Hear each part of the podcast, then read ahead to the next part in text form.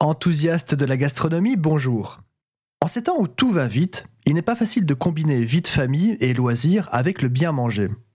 Alors, comment consommer des plats sains et cuisiner à la maison sans pour autant passer ses soirées en cuisine dans un monde où la fatigue nous dicte souvent des idées de repas pas toujours très sains et souvent livrés à domicile?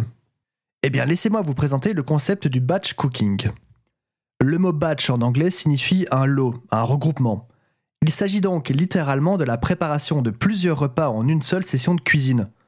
Plutôt que de cuisiner 7 fois une heure sur votre semaine, vous regroupez le tout pour au final ne cuisiner que 3 ou 4 heures, mais un seul jour de la semaine. Le concept du batch cooking est simple, cuisiner moins pour plus longtemps. Ses avantages sont nombreux, du gain de temps, des économies ménagères, nourriture saine et de saison, moins de gaspillage, et surtout vous serez moins tenté de craquer car toute votre semaine de menu étant déjà prête, vous serez moins soumis à la tentation. Pour vous guider, il existe déjà une collection très fournie de livres de recettes de batch cooking par thème, par saison, par régime particulier. Le choix ne vous manquera pas, mais laissez-moi vous donner ici quelques pistes. Pratiquement, vous pouvez déjà commencer par cuisiner vos sauces, vos ragoûts et vos gratins en double, voire en triple portion, et de congeler les portions excédentaires.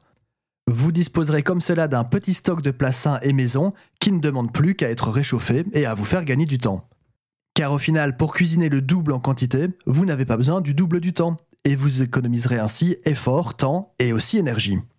Pour démarrer la noble aventure du batch cooking, bloquez 4 heures de votre temps durant un jour de la semaine qui vous convient.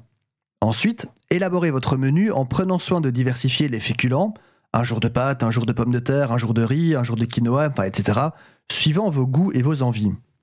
Choisissez ensuite 3 légumes vedettes pour la semaine, de préférence de saison, et composez votre menu autour de tout ce beau monde.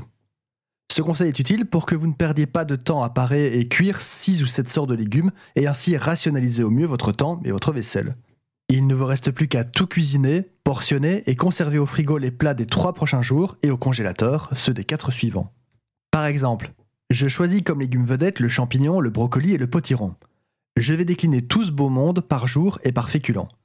Lundi, Filet de poulet sauté accompagné d'une purée de potiron au romarin. Mardi, un risotto de champignons au jus corsé d'échalote.